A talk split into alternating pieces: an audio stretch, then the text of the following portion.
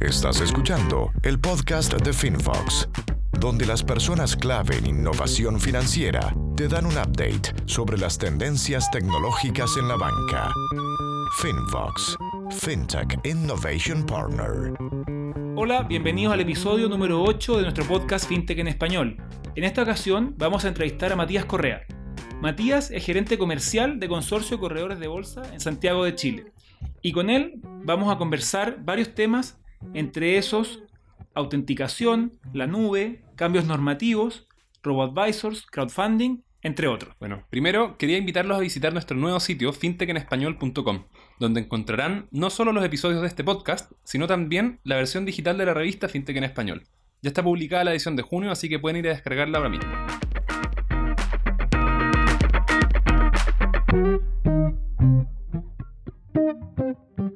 El día de hoy estamos con Matías Correa, gerente comercial en Consorcio Corredores de Bolsa.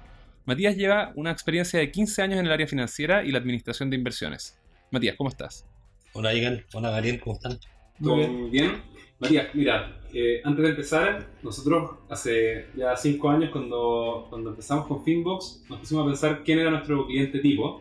Y lo primero que se nos vino a la mente era Consorcio. Consorcio era el, primer cliente lógico de, de Finbox. ¿Por qué? Porque Consorcio fue el primero en Chile, si no me equivoco, en tener transaccionalidad online. Eh, y en el fondo fue, fue la corredora, o depende de dónde estén escuchando, casa de bolsa, corredora, SAL en Perú, eh, líder en, en, lo que es tecnología. Entonces, a ese respecto me gustaría saber tu opinión. ¿Qué ventajas le generó haber sido líderes en tecnología en, este país? Bueno, eh, las ventajas obviamente se ven después de un tiempo. Lo primero es que fue un sacrificio enorme porque, porque, porque empezaron eh, cuando no había ni una cultura fintech en, Chile. ya este fue un proyecto que, que, armaron en consorcio, yo no estaba particularmente, y que armaron, empezaron armando aproximadamente el año 2002, cuando, cuando recién se estaba empezando a hablar de, de cómo iba a cambiar Internet del mundo, ciertamente. Y ahí, eh,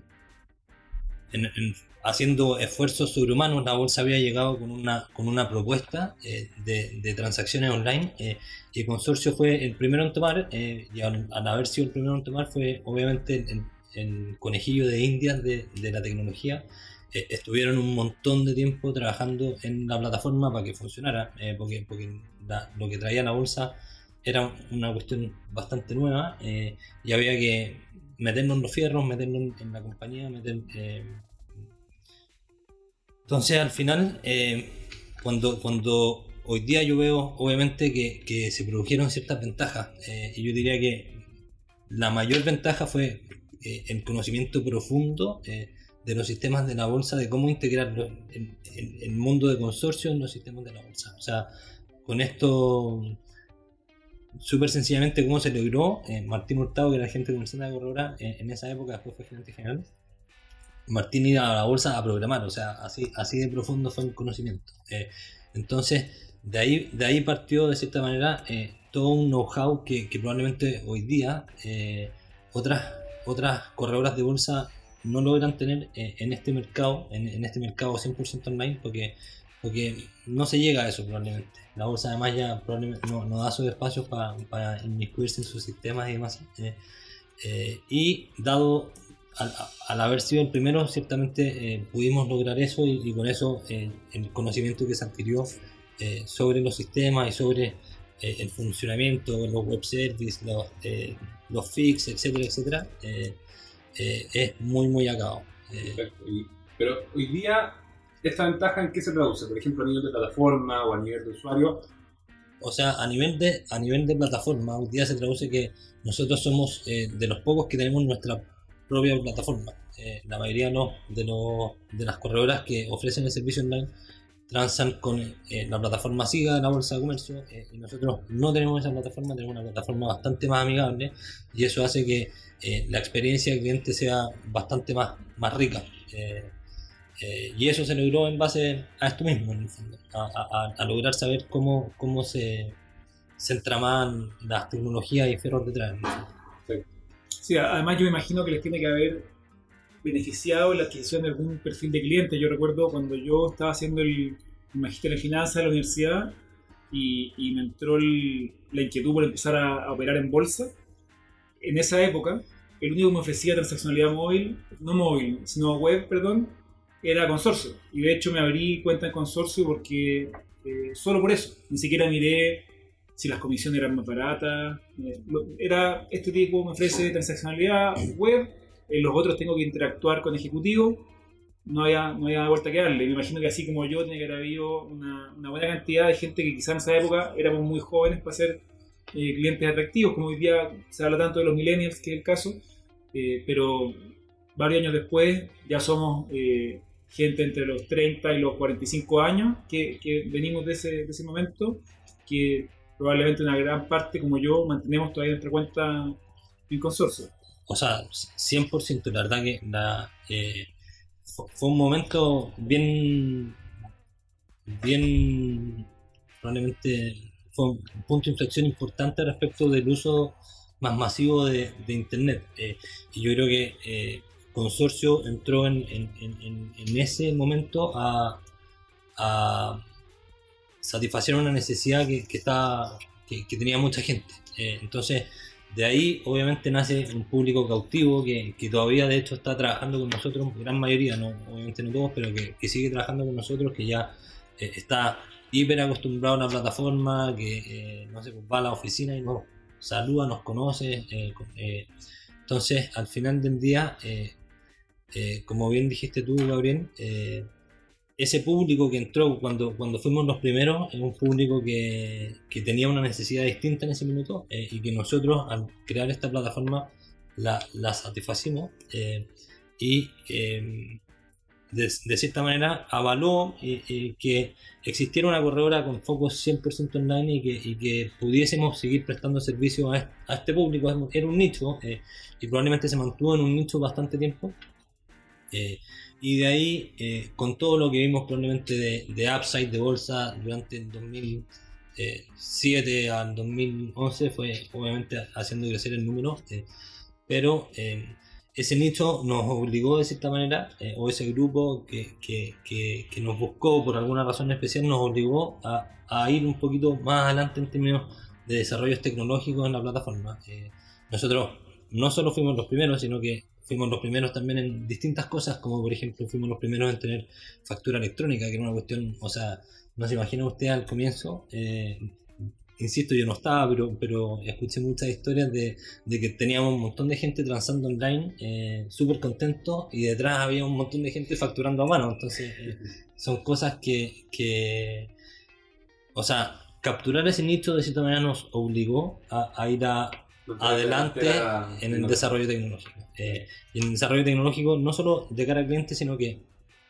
todo el, el- el back office, eh, que, que es eh, obviamente hoy día eh, hiper necesario y que de todas maneras eso significó mantenernos un, un- un paso adelante respecto a los competidores. Me una pregunta. Esto lo que hemos hablado hasta ahora son batallas pasadas ganadas. ¿Cómo planean hoy día mantener la delantera y, qué es lo que ustedes ven como consorcio eh, que, pueden agregar valor con tecnología para el usuario respecto de- del estándar actual, digamos, 2017? Bueno, ahí, ahí yo creo que, se nos está abriendo obviamente cada vez más el abanico de cosas por hacer. Eh, cuando, cuando uno ve las estadísticas o las encuestas a nivel, no sé, de Estados Unidos, que, que- que es como es donde hay mayor eh, eh, brokers online, eh, probablemente a nivel mundial, eh, uno ve que, que los grandes o, las primeras, en el fondo, variables de importancia para los clientes vienen asociadas obviamente a comisiones, pero dejando un poquito al lado el precio, que, que es una variable que es, como la típica variable, no sé, pues, casi como la encuesta de clima, cuando, cuando veis la variable que está abajo en la compensación, es un poquito lo mismo, todo, todo el mundo siempre quiere pagar más barato.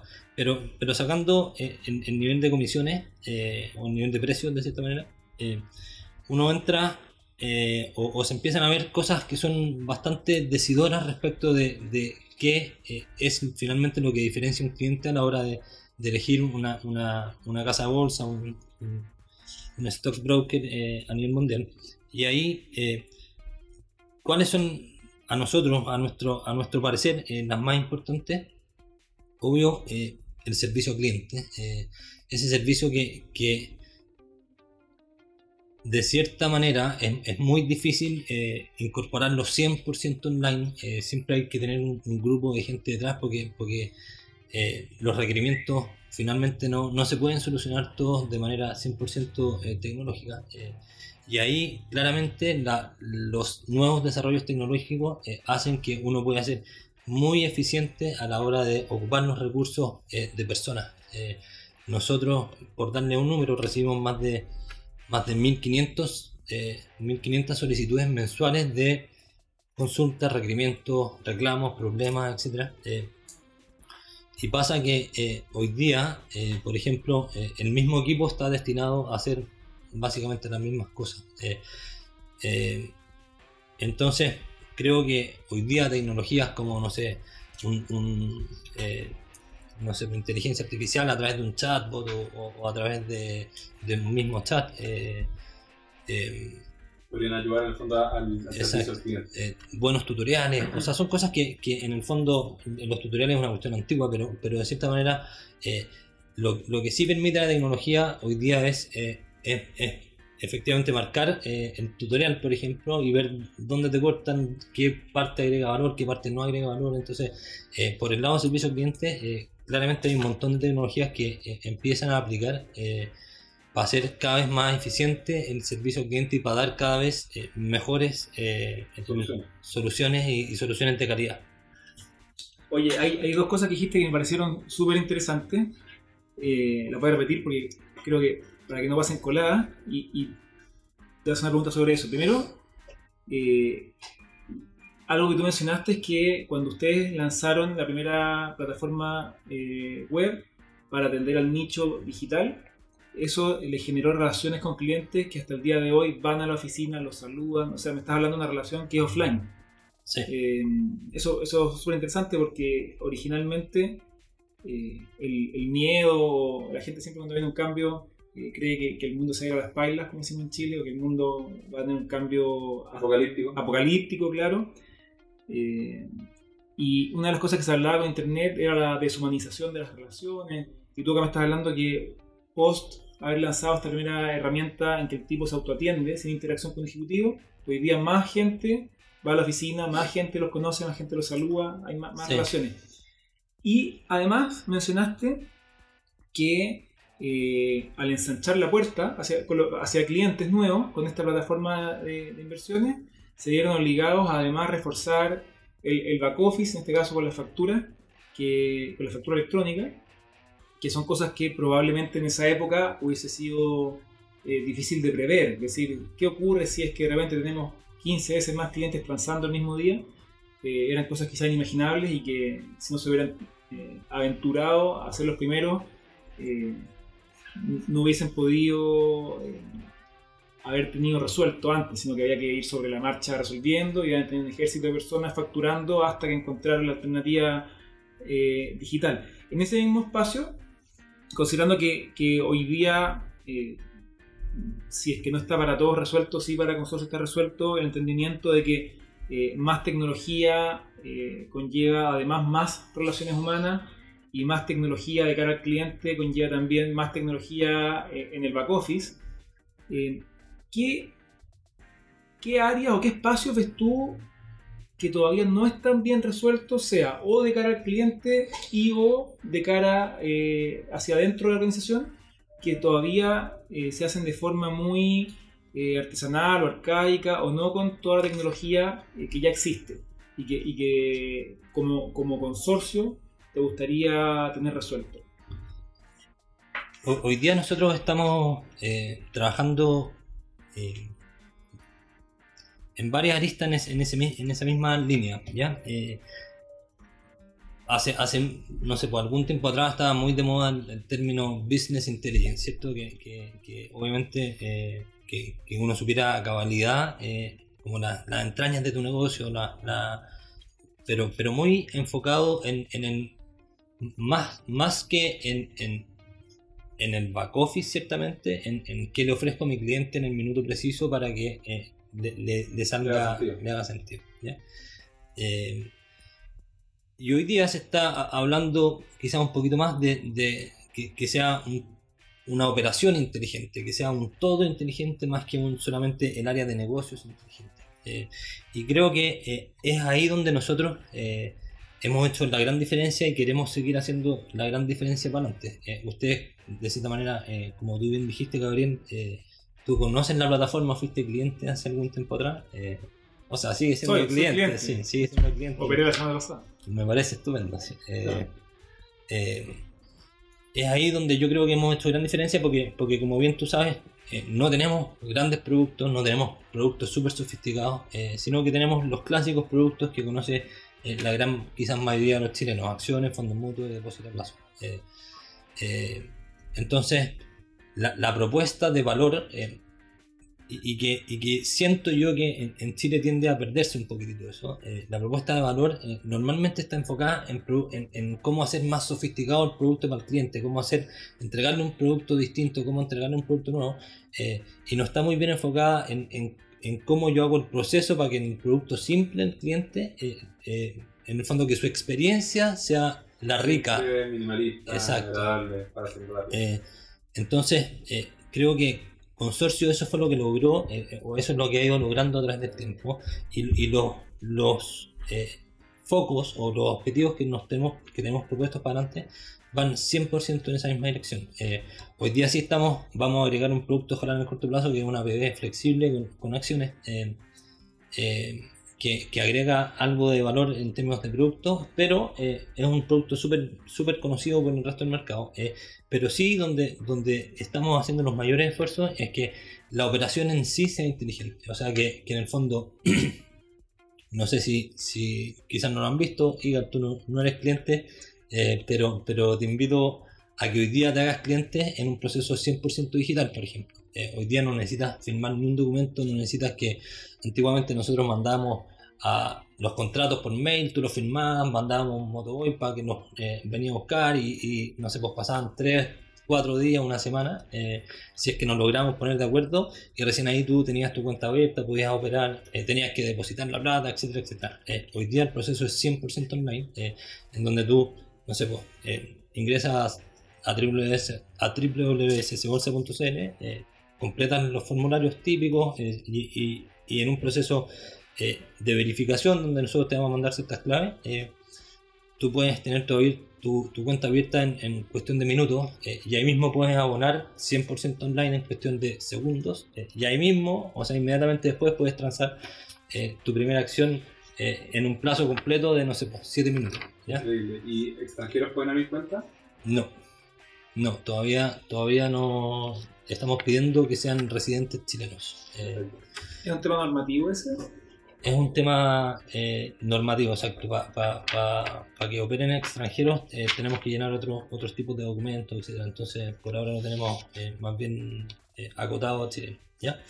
Entonces, partiendo desde la firma digital, obviamente, imagínense ustedes detrás del proceso de lo que era, oye, tengo el contrato firmado del cliente, tengo la ficha firmada del cliente ya, esto se va a un archivero, se almacena, eh, con, no sé, pues, contratos por fuera de, todo esto, eh, con los costos de tiempo, de recursos humanos, de, eh, no sé, pues, posterior de espacio, espacio, etcétera, etcétera.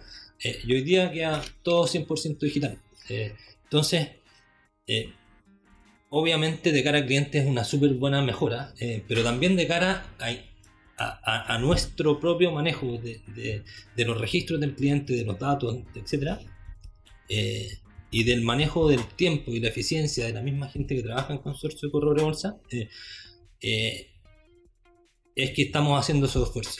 O sea, es, ahí donde estamos poniendo énfasis. Y les nombro solamente la firma digital como ejemplo, pero, pero tenemos varias cosas más, algunas que, que, ya están operando, otras que están a punto de salir, que hacen que el proceso completo de un cliente eh, sea súper, súper eficiente, eh, tanto para él como para nosotros. Eh, por ejemplo, la simultánea, no sé si saben, la simultánea en consorcio de bolsa, todavía tenemos que firmar el contrato físicamente, que es un proceso parecido al anterior, tú firmas y nos mandas la corrora. estamos viendo la posibilidad con las bolsas de hacerlo electrónicamente. pero a partir de ahí, todo el proceso es 100% online. O sea, tú firmas las cartas de, de confirmación de la operación online. eh, nosotros te disponibilizamos ese saldo en la cuenta. O sea, eh, siempre estamos pensando eh, para que la operación completa sea obviamente lo más online posible. eh, cosa de que el usuario tenga una gran experiencia, pero también pensando en la eficiencia de nuestros recursos y pensando en que eh, en, en cómo eh, de cierta manera destinamos mejor los recursos para eh, seguir yendo a, a- a la delantera del- de la transacción de acciones en Chile, online, obviamente. Y una pregunta, porque hasta ahora también hemos hablado principalmente online, estamos hablando de web. Sí. ¿Cuáles son, digamos, la- las miras de consorcio hacia un mundo más mobile? Es una gran pregunta porque, porque y, siendo bien honesto, eh, bueno, nosotros tenemos la aplicación en donde se puede transar. Eh, ahora hoy día estamos, estamos haciendo estamos haciendo algunos desarrollos para poder eh, abonar plata desde la misma app. ¿ya? Eh, pero, pero no es algo que tengamos absolutamente resuelto. Cuando nosotros vemos la estadística de uso de nuestros clientes sigue siendo, no sé, en 90% PC, web. Eh, eh, es muy, o sea, es más, es, o sea, cuando los clientes vienen a ver consorcio, eh, el 90% viene a verlo a través del PC y el 10% a través del móvil. Cuando los clientes quieren transar, el 96% lo hace a través del PC y el 4% lo hace a través del móvil. Eh, entonces, siendo súper honesto con tu pregunta, Igan, no lo tenemos 100% resuelto todavía. Eh, estamos haciendo ciertos, eh, ciertos avances en términos de que, de que el sitio eh, sea más, o sea, que, que esté, que, que- es- que tenga una lógica más responsiva.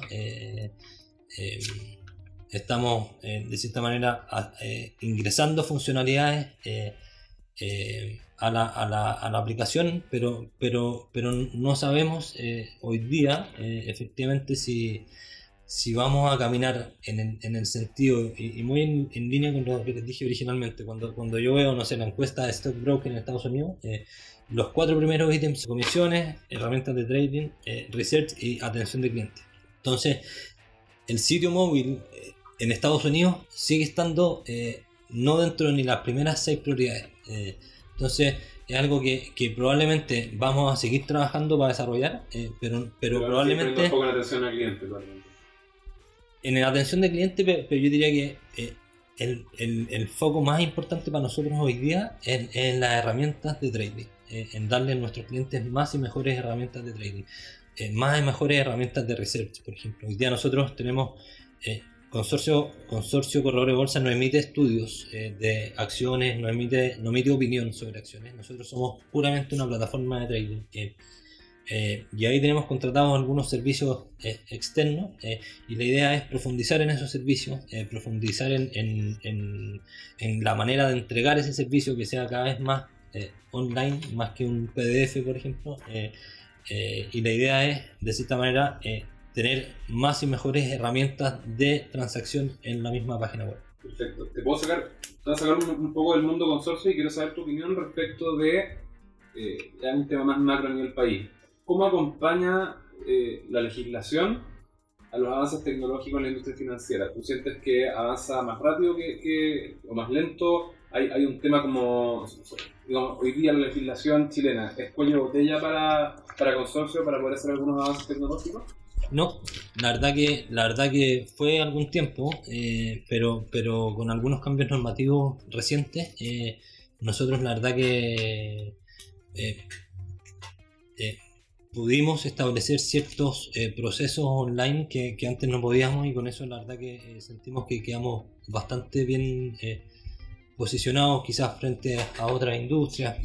La verdad que en el mundo de inversiones, como, como, como es un mundo quizás un poquito más eh, sofisticado en, el mercado financiero en general, eh, anda un poquito más rápido en ese sentido. Eh, eh, nosotros sentimos que la legislación, por lo menos lo, que tenemos hoy día, eh, nos, nos permite seguir desarrollando distintas alternativas de, de- asesoría, de herramientas online, de no sé, incorporación de clientes, todo eh, 100% eh, en línea, en el fondo. Por ahora estamos Cubierto. cubiertos, contentos, porque, porque o si no sería un, un problema. Hoy una pregunta porque hay gente que escucha el podcast de Argentina, de Panamá, de Colombia, harto, Perú, harto, México. Yo creo que para, para ellos sería interesante si pudieras mencionar cuáles son estos cambios normativos recientes que te destaparon eh, la posibilidad de, seguir generando innovación sin trabas que quizás en, otros mercados todavía no hayan implementado y que les pueda servir. O sea, particularmente la, la, industria, eh, el año 2014, eh, la, SBS sacó una normativa respecto eh, del conocimiento del cliente eh, y de, de básicamente registros, asesoría, eh, conocimiento del cliente, registros de, las operaciones, etcétera, al mismo cliente. eh. Eh, y, esa normativa eh, nos permitió básicamente que el cliente pudiese firmar electrónicamente documentos que antes no estaban, no estaban permitidos firmar electrónicamente. Y con eso claramente nos dio, de cierta manera nos abrió la puerta para que todos los contratos fueran firmados electrónicamente, para que los contratos no solo del cliente con la corredora, sino que del cliente, perdón, eh, de ciertos productos fueran firmados electrónicamente. eh, No solamente Que- la, apertura de cuenta, digamos, sino también la autorización de estos productos. Esa, o sea, al final eh, la, la SBS permitió que, que los clientes se identificaran electrónicamente a través de sus claves y demás, y, y con ello pueden firmar cualquier tipo de documentación. Entonces eso, eso de cierta manera abre, nos abrió bastantes pasos para, para, para, que, para que el cliente eh, obviamente pudiera operar con tranquilidad teniendo su- sus claves online. Buenísimo. Y mencionaste hace, hace unos minutos que eh, ustedes ahora son los primeros que, que permiten abrir cuenta completamente online y que en aproximadamente 7 minutos eh, uno eh, ya está operando. Sí. En, en esa operación, felicidades primero que nada, porque me parece que es un tremendo hito y ojalá que el, que el resto del mercado en Chile y en Latinoamérica eh, lo siga, porque efectivamente es un cuello de botella hoy día eh, para muchas eh, casas de bolsa o, empresas del de, del rubro que están queriendo innovar, pero finalmente necesitan firmar papeles con un primer cliente, entonces están dejando a los millennials afuera, a gente que vive fuera de la capital, afuera. Entonces me, parece, primero que nada, que, que se merece una tremenda felicitación. Y lo segundo es que me gustaría, quizás entrando en el área chica de eso, hacerte dos preguntas. Uno es, en este proceso de apertura de cuenta completamente en línea, ¿cómo están haciendo la autenticación de los clientes? Eso es como La pregunta es, eh, yo no soy cliente tuyo, no tengo tarjeta coordenada, ¿cómo podría ser el Sí. caso? Eh, ¿qué, ¿Qué mecanismo de autenticación utilizan? Bueno, ahí está como la- el, el- el secreto de la receta. Ah, Eh, eh, la verdad que lo que sí te puedo decir es que tenemos un proceso eh, de, de autentificación del root del cliente, ya del carnet propiamente tal, de, de que ese cliente eh, Con el número de serie. Exacto, es quien dice serie, el número de serie y, y- y es una cuestión bastante simple que, que obviamente cualquier persona, cualquier institución puede optar a través del Senacofi eh, y, y vemos que el, el número de serie del cliente eh, sea eh, efectivamente eh, está asociado al root, etcétera, etcétera. Pero, pero eso, eso hace, nos hace decir que, el- cliente de cierta manera eh, no tiene problemas, no, no ha tenido problemas eh, con su eh, carnet de, identi- de identificación, no ha sido robado, no está bloqueado, etcétera, etcétera.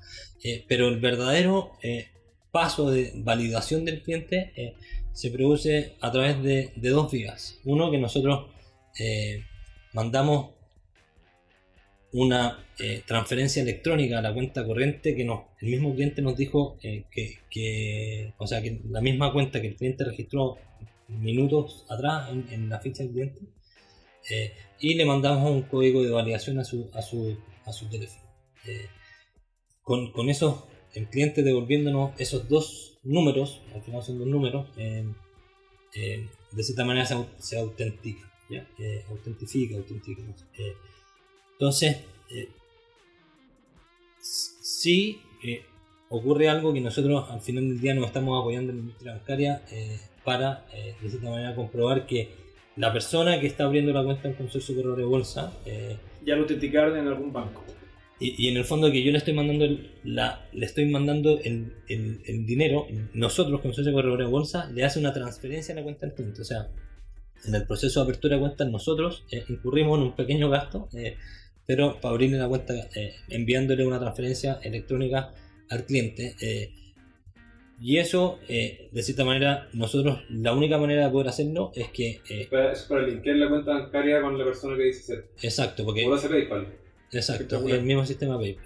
Eh, entonces nosotros de cierta manera eh, autenticamos que el root de la persona que está queriendo incorporarse con su correo de bolsa eh, coincide con el nombre de la persona, coincide con su cuenta corriente y eso eh, nos ayuda en el proceso de autenticación. Y, Bueno, y mi segunda pregunta es lo siguiente. Tú eh, hablabas del conté la beneficio... receta entera al final. Pero, pero obviamente hay, hay, hay cosas que funcionan detrás que hacen que esto sea automático. Exactamente. sí, hay el truco que te dura 7 minutos todo el proceso. Exacto. Mi segunda pregunta es la siguiente. Tú, tú mencionabas que el- uno de los beneficios eh, adicionales de hacer todo este proceso digital es que te ahorras el papel, básicamente. Que ahora toda esta documentación es digital eh, y que no hay que estar con bóvedas de, de documentos. Ni Sí, pero, pero va, va, obviamente va mucho más allá del papel, o sea, va, va, va asociado a, a, la canti- a, a la cantidad de recursos de gente que, que fondo... a gestionar. Exacto. O, o sea, y, no, oye, tenemos que ponerle un número a esta ficha, el, el orden tiene que ser establecido de esta manera, y oye, sabéis que necesitamos las fichas de tal y tal cliente, llamar a mandar a obra, o sea, y ahora es, está todo en Digital. digital. Esa información digital la tienen eh, en la nube, es una pregunta media tequi, pero igual Sí. es interesante. En la nube me refiero con servicios terceros, Google, Amazon, etcétera. Entel puede ser en Chile. O lo tienen en servidores locales. Parte del proceso de la, firma, de la firma del contrato, ho- hoy día eh, estamos incorporando a un tercero, ya que es eh, Acepta. No sé si lo puedo mencionar, pero, Sí, pero estamos incorporando Acepta, eh, ya estamos firmando el contrato, así que puedo decirlo libremente, estamos incorporando Acepta para que, para que ellos, eh, de cierta manera, eh, eh, certifiquen el, el proceso. ¿ya? Y en ese proceso de certificación ellos también van a guardar una copia de los contratos digitalizados de nuestros clientes. Entonces, una copia está en Acepta, en los servidores propios de Acepta, otra copia está en, los, en, los- en nuestros servidores. O sea, no estamos ocupando por ahora la nube, sino que estamos ocupando eh, servidores para mantener alojados los contratos.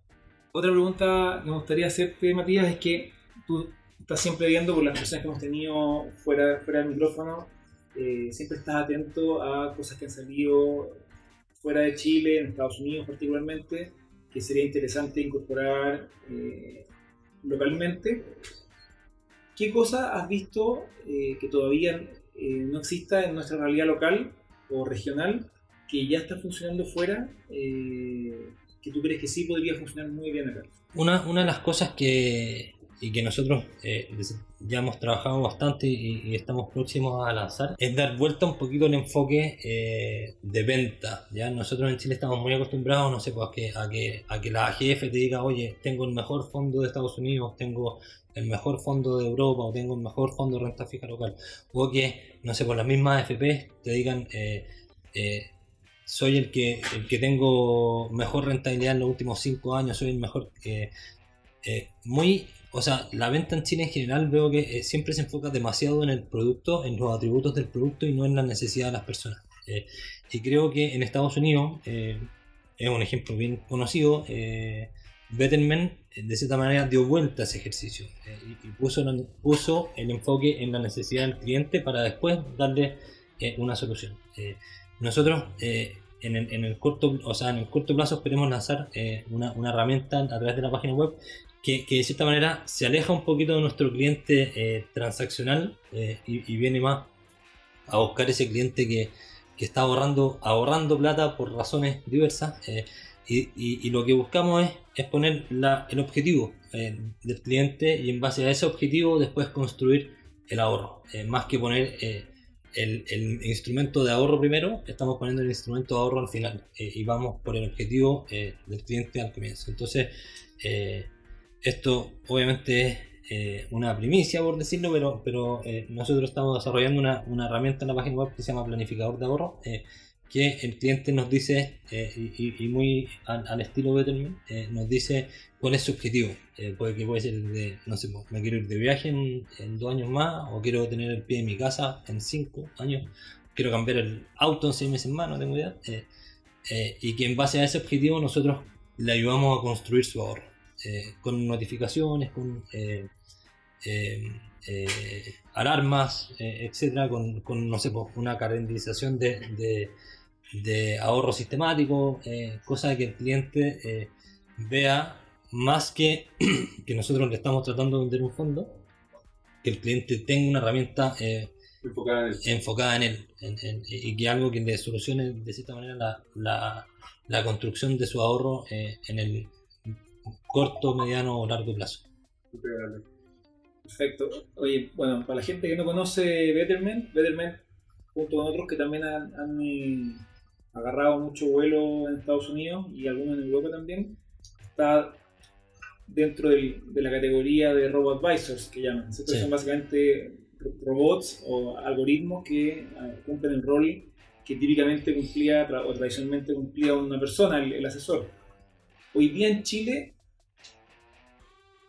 hay algunos intentos en esa línea, pero no hay, nada eh, aún que esté eh, tomando fuerza en ese espacio. ¿Tú cómo, ves para, el mercado latinoamericano, o si no puntualmente para el chileno, la entrada de estos robo advisors y qué, significaría eso para la industria tradicional. Acá, obviamente, el, mercado local, eh, siento yo que, todavía nos queda un poquito para avanzar en esa área, eh, sobre todo por la liquidez de instrumentos. Eh, un, un robot advisor en Chile creo que funcionaría bien con, no sé, pues, con, una, una oferta de fondos mutuos, pero de ahí en más, la verdad que no, no tenemos oferta de, instrumentos lo suficientemente livias para poder ofrecer eh, eh, con mayor profundidad una, una, estrategia distinta o diferenciadora. Eh, sin ir más lejos, siempre detrás de un, de un robot advisor hay, hay, un algoritmo, como decís tú, pero un algoritmo que, que de cierta manera está tratando de eficientar en la toma de decisiones.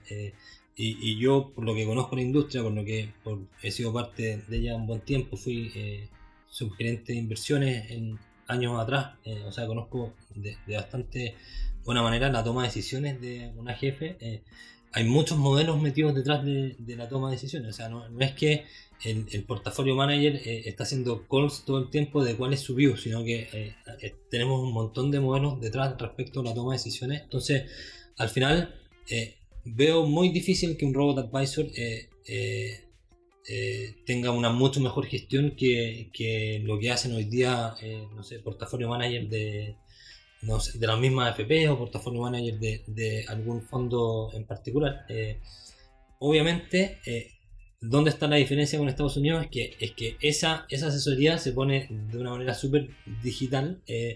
Y, y, de una manera, de esta manera transparente para el cliente a través de de la página de, una, de un sitio web, de un, de un sitio en donde el cliente eh, puede seguir esta estrategia, ¿cierto? Hoy día, eh, cuando uno ve un, fondo balanceado un fondo moto, uno, uno, sabe que invirtió en el fondo balanceado, pero, pero no sabe muy bien qué está pasando detrás. A través de un robot, robot advisor, probablemente uno va a tener eh, una mejor experiencia respecto de, de, de, saber cuáles son los activos que está detrás de la estrategia.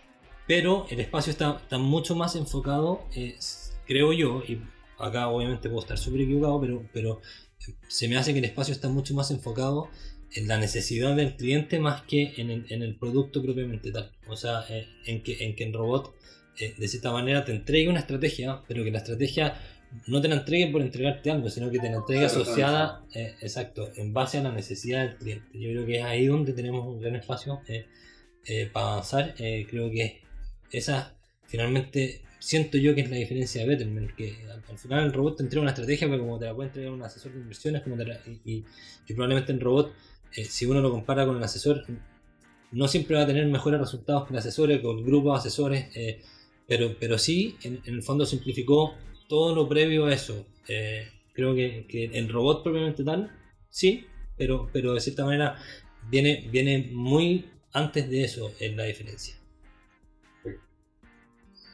yo tengo una última pregunta. Que nos cambia un poquito el foco, pero si, es que tienes una opinión al respecto, me encantaría conocerla. En Estados Unidos está poniendo en los últimos años bien de moda el crowdfunding como, una, eh, como un vehículo de inversión alternativo.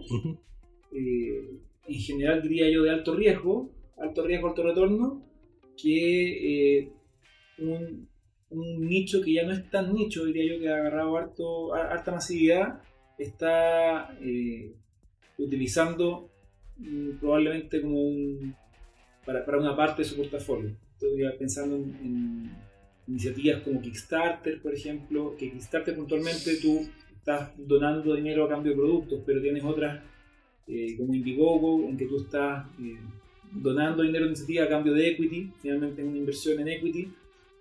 Y, aquí en Chile han aparecido algunas también para invertir eh, en empresas o invertir en eventos, eh, pero todavía es algo bien, eh, bien pequeño en, Chile. ¿Qué opinión te merece a ti el crowdfunding como, como vehículo de inversión de cara al público retail? Obviamente no, la, la, persona, el, privado, de cierta manera, tiene, tiene la facultad de hacer eh, eh, lo que quiera con, con, su plata, invertir eh, como, como él crea conveniente, ciertamente. Y, y, creo que, obviamente, el crowdfunding es una súper buena alternativa para gente que, que, que no tiene buenas. No, una buena, o sea, que, o que está recién empezando, que no tiene un buen fundamento para ir a un, a banco, una institución financiera, a, de cierta manera levantar capital, eh, creo que obviamente eh, es, un, es, un, es, un, producto que, o, es una forma de levantar capital que, que, todavía está bastante lejano a la industria financiera. Eh, ¿Y por qué digo eso? Porque, porque al final nosotros, como corredores de bolsa o, lo que veo en el banco, tenemos una serie, serie de regulaciones eh, gigantescas. Eh, nos auditan, no sé, pues, eh, obviamente todos los trimestres, los resultados. Tenemos que enviar información diaria respecto de la custodia de nuestros clientes. entonces, al final del día, hay, hay una profundidad en lo que hacemos, eh, una profundidad no, no, solo en términos de mercado, sino que en términos de regulación, en términos de, de, de, de responsabilidad, responsabilidad exacto, de eh, confianza.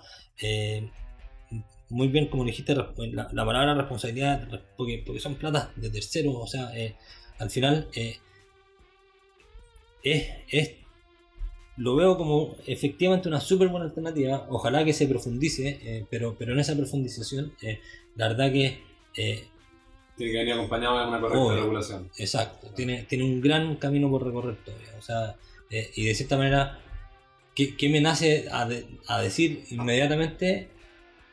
Ojo, o sea, pueden haber unas súper buenas compañías, pueden tener las mejores de las intenciones detrás pero, pero esto tiene que ir acompañado de, cierta regulación pensando en el cliente. Eh, eh, lo mismo de cierta manera me pasa con, eh, asesores financieros que, están por fuera de las regulaciones o por fuera de, la SBS. Obviamente pueden ser tremendos profesionales, pero, pero ojalá que vayamos todos a, a, ser un poquito más regulados porque, porque tenemos que cuidar de la industria.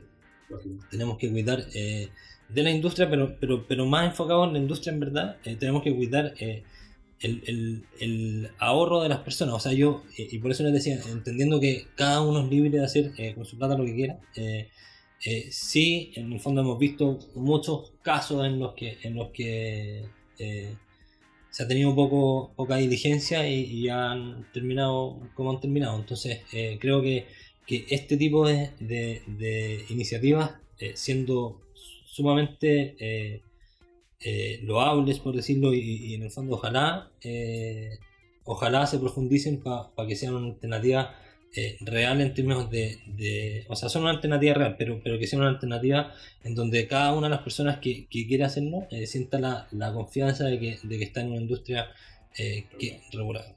Exacto. Eso, muchísimas gracias por todo, Matías, gracias por tu tiempo. Y y nada, ojalá esperamos tenerte de nuevo en un siguiente capítulo un poco más adelante. Feliz pues, muchas gracias. Excelente.